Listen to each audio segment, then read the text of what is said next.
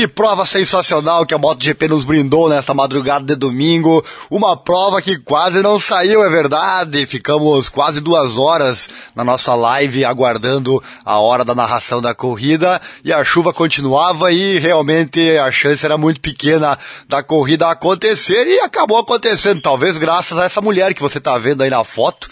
Quem assistiu sabe do que eu estou falando, né? e não graças ao Quartararo que fez algo parecido aí, mas isso aí é só para render meme pra internet mesmo, né? Porque fato real não é contra a chuva. Brincadeiras à parte, vem comigo mais informação chegando importante com relação a tudo que aconteceu lá na prova que coroou Miguel Oliveira como vencedor na chuva. Deixa o like, se inscreva, aquela coisa toda, assim você não perde nada.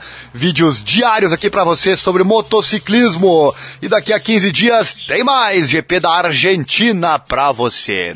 E Miguel Oliveira conquistou domingo sua quarta vitória da categoria principal na MotoGP numa corrida completamente sobre o asfalto molhado de Mandalika, o piloto português conseguiu isolar-se da concorrência. Contudo, importante isso aqui, interessante. Olha só, durante a parte inicial, Oliveira teve a companhia de Jack Miller, que ajudou o português a ter referência mais concreta, especialmente em termos dos pontos de frenagem. Pegou a colinha do Jack Miller, olha só, abre aspas. Ele disse: Para ser honesto, foi bom ter o Jack Miller durante um par de voltas, porque consegui construir construir uma referência a nível de frenagem.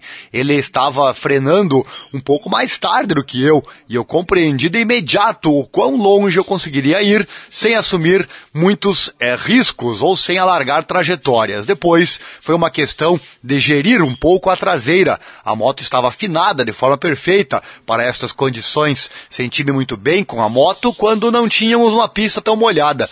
E a equipe fez um trabalho fantástico ao me dar uma moto boa para pilotar pilotar. Palavras então do piloto da KTM. Ao microfone da MotoGP.com, Miguel Oliveira destacou a ideia de que também esperava ser competitivo no piso seco. Olha só, ele, ele encerrou dizendo: também senti-me bastante forte no piso seco, mas nessa condição era um território mais desconhecido para todos, porque a corrida é muito mais física. Os pneus desgastaram-se um pouco mais, então era algo que iríamos descobrir, mas senti-me bem em qualquer uma das condições. Palavras então do Miguel Oliveira após a vitória. Também quero seguir aqui no vídeo, para quem está chegando até aqui, quem ficou até o fim do vídeo vai levar um bônus, dois bônus na verdade. O primeiro as palavras do Jack Miller, olha só, o Jack Miller que acabou a corrida em quarto lugar, atrás do Joan Zarco, e ele não estava exatamente muito feliz com isso. Olha só o que aconteceu com o Jack Miller. O motivo, segundo ele, Fábio Quartararo. O piloto francês perdeu posições no início da corrida e durante o trajeto conseguiu recuperá-las até chegar ao segundo lugar, posição que ele terminou na corrida. Ao longo do caminho, ele se deparou com Jack Miller, que parece não ter gostado das manobras de ultrapassagem usadas pelo El Diablo para roubar sua posição. Pelo menos é o que ele afirmou perante a mídia no final da corrida no circuito internacional de Mandalika. Segundo o próprio piloto, Quartararo o tocou durante a ultrapassagem. Ele disse: Eu tinha acabado de passar por ele e naquele momento ele bateu minha perna. Ficou bem claro, é a mesma coisa que ele fez com Joan mais tarde o Zarco, né? Não acho que seja necessário fazer algo assim quando alguém acaba de te ultrapassar. Acelerar assim contra o pneu dianteiro, palavras do australiano. Miller garante que vai falar sobre isso com Quartararo.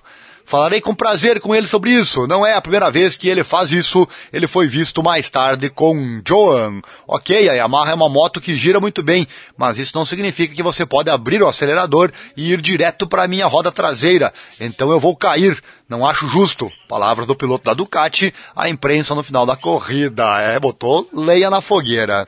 O que mais intrigou Jack Miller foi a atitude do Fábio Quartararo no início da corrida, quando a situação era muito complicada na pista.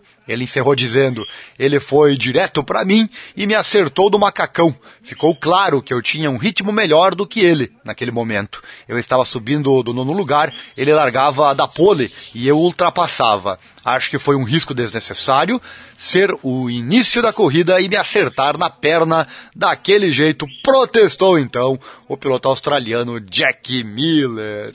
E para fechar o vídeo, prometi mais um bônus, então vem chegando ele, Mark Marques depois de tudo que aconteceu, da queda fantástica, entre aspas, que o Mark Marques protagonizou, certamente uma das piores da carreira dele, embora não tenha ficado com lesões ou demais mazelas, mas em comunicado o piloto da Honda explicou sua decisão, olha só, abre aspas, inclusive durante a prova veio a informação, ah, durante ainda o tempo pré-prova, enquanto chovia bastante, veio por internet a notícia de que ele estava zonzo, mas estava bem. Falamos sobre isso durante a nossa transmissão. O Marques falou na sequência: O que posso dizer? Não foi nosso melhor fim de semana. Tivemos dificuldades e problemas desde o início. Foi uma grande queda no warm-up esta manhã, talvez uma das maiores que já tive. Tive que ir para o hospital local e, embora não existem problemas sérios, foi decidido que não deveria correr.